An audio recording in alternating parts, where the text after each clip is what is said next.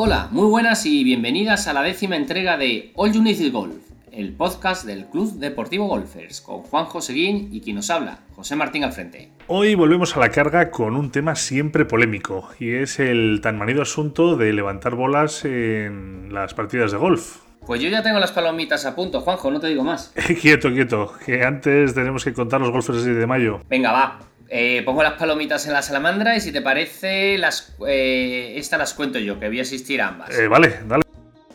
Pues Juanjo, en este mes de mayo jugamos en los cortos de las rejas a la modalidad de travel. Muy entretenida. Consiste en que te dan puntos cada vez que metes, te metes en problemas. Cuando caes en un bunker, cuando haces más de tres pads, cuando se te va fuera el agua, bueno, un montón de cosas. La clave está en que, a diferencia de otras modalidades, aquí gana el que menos puntos tiene. Oye, pues eh, suena curiosa y divertida, sí. Eh, pero esa es la de cortos, ¿no? Y, para largos, ¿qué, tenemos pensado? ¿Qué he pensado? Pues mira, Juanjo, en el Golfers Day de largos de mayo lo vamos a jugar una vuelta en el campo de Aranjuez, a la modalidad del back raid, que consiste en que cada hoyo, el jugador que gana el hoyo, le quita o más bien le bloquea un palo al contrincante, el palo que quiera, menos el pad, ¿eh? es, esta, es esta salvo. Uy, esa suena interesante, la verdad es que esa, a esa le tengo ganas. La verdad es que le tengo muchas ganas a esta segunda jornada, ¿eh? Y creo que la gente se lo va a pasar genial, o mejor con la del Travel. Si queréis saber jugar a modalidades que probamos, ya sabéis, clubgolfer.es, eh, en el apartado de Golfers Days y ahí os podéis animar a veniros. Sí, sí, ya sabéis, eh, cuando queréis uniros a probar algo raro o algo diferente, eh, veniros con nosotros que lo pasaréis genial. Bueno, venga, vamos con esas palomitas que yo me apunto. Vamos a empezar con el, el tema duro de hoy. Eh, pero ojo, porque hoy vamos a hacer de abogados del diablo, aunque no estemos convencidos o no creamos del todo en ello. Pero vamos a intentar defender las tesis que utilizan quienes apoyan el uso generalizado de esta regla local, la conocida como eh, regla de invierno por el RANDA. Y lo vamos a hacer frente al presidente del comité de reglas de Club Golfers, eh, don Rafael Fernández de Boadilla. Muy buenas y bienvenido a Unidis Golf. Muy buenos días, Juanjo y José. Encantado de estar aquí hablando con vosotros de este maravilloso deporte. Muy buenas, Rafa. Muy buenas. A ver, eh, Rafa, yo quiero empezar por el principio. Y, voy a ir al grano. ¿En qué consiste exactamente la regla de invierno? ¿Y por qué no permitís desde el comité de reglas del club su aplicación en los eventos oficiales del club ni en las partidas oficiales entre golfers? Bueno, lo primero, lo primero querría hacer una salvedad. El comité de reglas no, no es que prohíba o permita.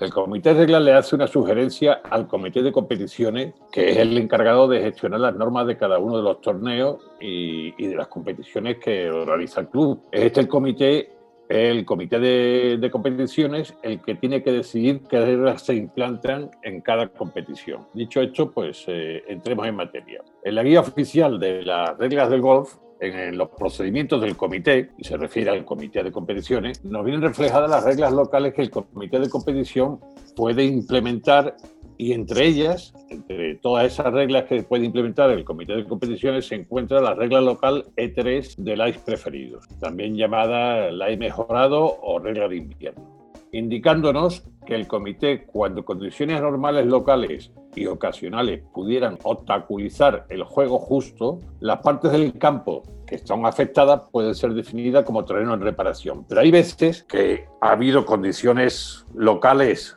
adversas como grandes nevadas, en este invierno fue la de la Filomena, que hay de hielos, de hielos primaverales, lluvias prolongadas, que pueden dañar el campo entero o impedir el uso de la maquinaria de corte. Cuando dichas condiciones malas se han extendido por todo el campo, el comité puede elegir adoptar la regla local del ICE mejorado para, para, permitir para que haya un juego justo o para ayudar a, proteger el fairway. Y especifica, en eso es muy estricto el, la regla, tal regla local debería ser dejada sin efecto tan pronto como las condiciones lo permitan. También especifica en la regla que está designada para ser usada solamente en el área general y en zonas cortadas a la altura del fairway o menor especifica que utilizar eh, esta regla fuera del fairway no se recomienda, pues un jugador podría recibir un alivio sin penalización de áreas donde de otra forma su bola sería injugable. una, zona de arbusto o de árboles, entonces pues no, no, no es bueno que, se utilice. Nosotros desde el comité estaríamos de acuerdo con utilizar esta regla local, por ejemplo, tras como, como, he dicho, como la nevada fenómena, que cuando se pudo volver a jugar había muchos campos que estaban de pena y hubiera sido una odisea jugar sin poder aplicar esta regla local. Nosotros lo que sí estamos de acuerdo es en que se permita utilizar otra regla local, que es la E2, que la titulan limpiando la bola, también conocida como marcar, levantar, limpiar y reponer. Esa E2 sí creo que sería adecuada para eh, que las permitamos en nuestras competiciones. Eh, Rafa, ¿y en qué consiste exactamente ese procedimiento E2 y qué diferencias tiene con el E3 o con la regla de invierno? La E2, limpiando la bola, nos indica que cuando situaciones tales como condiciones de humedad en el terreno, en partes del campo, pueden causar que, se pegue eh, barro a la bola, el comité puede permitir a los jugadores, mediante esta regla local, que puedan marcar, levantar, limpiar y reponer su bola en el área general. La bola debe ser repuesta en el punto original. No se pone una tarjetita más para, más allá o más para acá.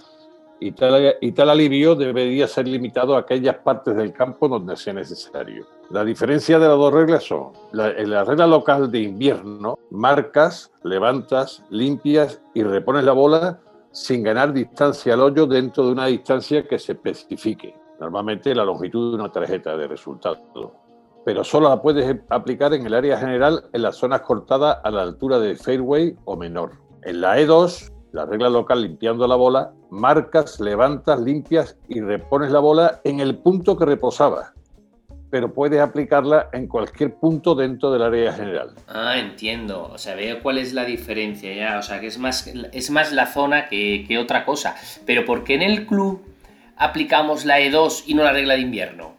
exactamente cuándo podemos aplicar la E2 en, el club. La E2 nos permite, eh, cuando hay zonas de barro en el área general, eh, levantar, limpiar y reponer la bola, con lo cual podemos deshacernos del maldito barro que se queda pegado a la bola en cualquier parte del campo dentro del área general, no solo en, no solo las zonas cortadas a la altura del fairway. Además, no se coloca la bola en un sitio elegido, que normalmente es mejor, sino donde la bola reposaba. O sea, el, juego no se ve beneficiado el jugador con, poner la bola en un sitito más eh, conveniente para darle mejor con, el club. Entiendo entonces, eh, al ser, eh, entiendo que es área general que incluiría, por ejemplo, el RAF, pero nunca un bunker, por ejemplo, ¿no? Nunca se podría aplicar esa mm, opción de levantar bola en un bunker. No, no, no, no, no, no, no, en un bunker no. O sea, en el área general, o sea, siempre que esté dentro del área general.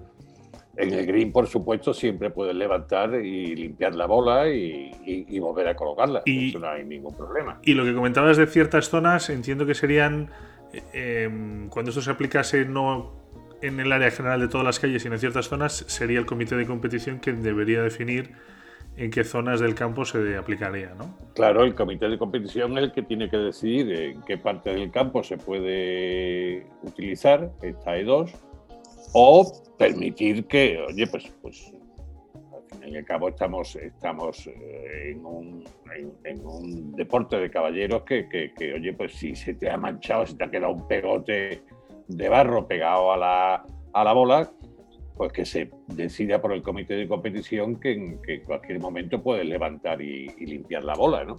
Entonces, eso ya depende, depende del comité de competición. Sí, sí. A mí en, los partidos, cuando hablamos tanto de la regla invierno como la E2, eh, la gente me pregunta, Marco, mira, que por qué no la aplicamos todo el año, o por lo menos todo el invierno.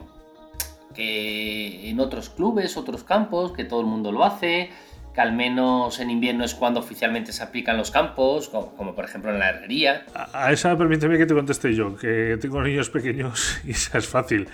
Es el clásico de si tú ves a tu amigo tirarse por un puente, tú lo haces también. A ver, eso no, realmente a mí también me ha pasado y me lo han intentado argumentar, pero no considero que sea serio. Eh, entre semana ves mucha gente haciendo muchas cosas y eso no quiere decir que esté bien ni que se pueda hacer. Eh, jugar, sin que, sin que haya una regla local explícita que lo permita, en el fondo es hacer trampas.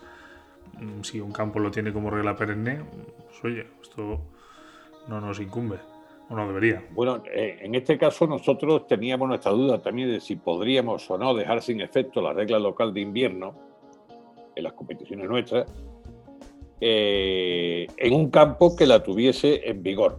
Y hemos consultado con el comité de reglas de la, de la Federación Española de Golf y nos han contado que en este caso lo que decide el comité de competiciones es lo que manda. O sea, no eh, tenemos que utilizar la regla de invierno en, jugando en un campo que la tiene, eh, que la tiene en vigor. ¿eh? Además, el tema este del argumento de que hace todo el mundo, pues la verdad que no todo, no lo que dices tú, no todo lo que hace todo el mundo no está bien hecho. Eh, la guía oficial eh, nos indica que la regla de invierno debería de ser dejada sin efecto tan pronto como las condiciones lo permitan. Y esto normalmente no se cumple. Los jugadores la utilizan indiscriminadamente y los campos, creo que por eh, darle comodidad a sus jugadores, también la tienen prácticamente todo el año. La regla de dos, sin embargo, nos dice que el alivio debería ser limitado a aquellas partes del campo donde sea necesario yo creo que es más, para mí es más, para nosotros es más eh, factible el, aplicar la regla E2 que la, que la E3. Está claro, sí, sí. Además creo que es más, es más honesto.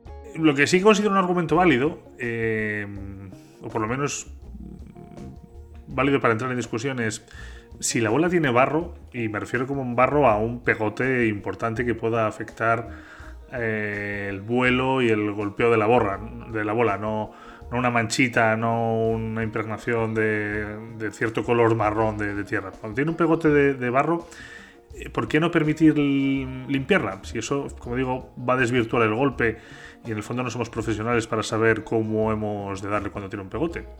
Eh, hay muchos campos que en estas condiciones, que no están en estas condiciones óptimas o ideales. ¿No se debe compensar ese estado del campo para los jugadores que juegan el evento? Sí, por supuesto, ya hemos dicho que, la, E2 nos permite marcar, levantar, limpiar y reponer la bola en el punto original. Con lo, con lo cual podremos quitarle el barro que, se ha quedado pegado a la bola. O sea, si no hay ningún problema, si el comité de competiciones lo establece, no hay ningún problema en que se, en que se lleve a cabo. ¿Y esa regla solo se. en ese caso se aplicaría o se podría aplicar siempre en la zona o solo cuando se tenga barro? Es decir, si el, comité de competición me dice que en la calle 3, eh, por las condiciones, se puede aplicar la regla de 3, ¿solo se puede aplicar si se me mancha? ¿O eso querría decir que en cualquier golpe que dé en la calle del 3 puedo levantar? Eh, eh, marcar, levantar, limpiar y reponer. Sí, no, sí, eso lo podrías hacer siempre. Lo que pasa es que si no tienes barro, la verdad es que, bueno, pues te le quita la hierbecita que tiene y demás, bueno, vale. Pero si, si el comité de competición establece que en la calle número 3 hay barro y que se aplica la E2, pues se puede aplicar en cada golpe que des en, esa calle. Y si mucha gente lo pide eh, y se ponen de acuerdo todo lo de una partida de un evento? ¿Eso se puede aplicar o no, no sé? Entiendo que sería, la pregunta es si el comité no ha dicho nada y la gente se pone de acuerdo, Consideramos que estamos jugando, estamos practicando un deporte de, de caballero. En este deporte tienes que fiar de los que están jugando contigo o contra ti, en el caso de Match Play, ¿no? Tú no puedes estar pendiente de lo que hacen los demás, los golpes, los alivios, las peleaciones, si la bola tiene barro, no tiene barro, o eso, las reglas están para cumplirlas. Y hay dos reglas, a mi entender, fundamentales en, la regla de golf. En la regla número 8, el campo se juega como se encuentra, y la regla 9, la bola se juega como reposa. Con la regla E2, creo que se cumplen, o creemos que se cumplen estas dos reglas. Jugamos el campo como lo encontramos y como reponemos la bola en el mismo punto que reposaba, jugamos la bola como reposa.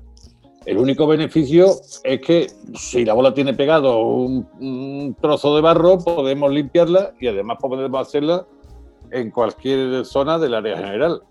Vaya por delante que vaya por delante que suscribo todo lo que ha comentado Rafa. Eh, sí me gustaría añadir algo más y de cosecha personal y es que Eh, sí es cierto que vemos que hay una parte importante de miembros del club y de gente de fuera que nos comenta que juega habitualmente con la regla de invierno. Mm, creo que las reglas están para cumplirlas y que están para que cuando jugamos eh, juntos una competición eh, podamos disfrutar del juego porque tengamos unas condiciones en común y que nosotros en el club pues quizá eh, bueno, quizá no, seguramente estamos siendo más puristas que el resto de, entidades o de la mayoría de entidades que hay por ahí, eh, pero creo que es lo que se debe hacer. Creo que es, las reglas nos han dado y, creo que es una, cuestión de costumbre, porque en el fondo esto no es, es no cumplir las reglas del golf, el utilizar indiscriminadamente la regla de invierno. Y, es una cuestión de que la gente se ha acostumbrado a, utilizarla. Aquí no lo utilizamos porque las reglas dicen que no se debe utilizar, como nos ha explicado Rafa, y que podría ser, eh, igual que esta, podríamos aplicar cualquier otra forma que facilitase el juego porque es más bonito o más sencillo. Y no creo que sea cuestión de hacerlo. En el fondo es, es un tema de costumbres y de, opiniones, pero bueno, dentro de lo que es el club, pues al final hay un comité de reglas y un comité de competición que, definen. Hay una solución para cuando hay un pegote de barro. Lo que está claro es que no se aplica eh, indiscriminadamente ni por temporada ni porque el campo esté húmedo ni, ni, similar. Y si no se aplica un día y se te cae la bola en un barrizal y se te mancha, pues oye, es, es el juego y son las condiciones que comunes para todos. Sí, en eso, en eso está, estoy de acuerdo. Eh. Yo, quiero, claro. Eh, perdona, Rafa, ¿ibas a decir algo? No, no, que quería, eh, quería puntualizar una cosa que, creo que es importante. Si, si, si, aplicamos la regla de invierno, tú imagínate que, que, estás jugando, das un golpe y tu bola viene a reposar en, en una chuleta en el área general, en la calle. Entonces tú llegas con tu regla de invierno, tu bola está en la chuleta, coges, la levantas y la pones en el césped perfectamente al ladito, a menos de una tarjeta que está el césped y la juegas ahí. Ahí tú estás cogiendo una ventaja. Sin embargo, con la regla E2, tú levantas tu bola, la limpias del barro que pueda tener y la vuelves a poner en el sitio donde estaba la chuleta. Con lo cual, no, no tienes ninguna ventaja en, en este. Lo único que has hecho es limpiar la bola, es lo único. O sea que yo creo que es mucho más justo la E2 que la E3. Eso es cierto, sí, sí. Sí, bueno, yo, yo, yo lo que decía es eso, que también yo tengo claro que el golf, como decía Juanjo, tiene unas normas. Y al final eh, esto es un club y estamos para cumplirlas en la medida de nuestras posibilidades. Tenemos un comité de reglas que dice eso, y si lo tenemos es para acatar lo que nos dice por mi parte, por mi parte lo tengo bastante claro. Bueno, eh, con esto, escuchantes, terminamos la décima entrega de All You Golf. Nos vemos en el T del 1.